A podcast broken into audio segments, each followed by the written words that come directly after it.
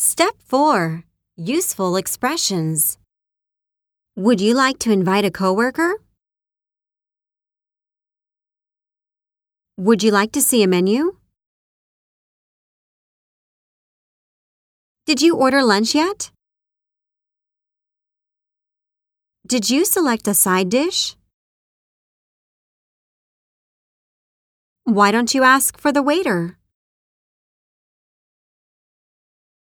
Why don't you have a sandwich?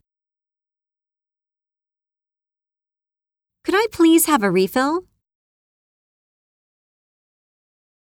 Could I please get the check?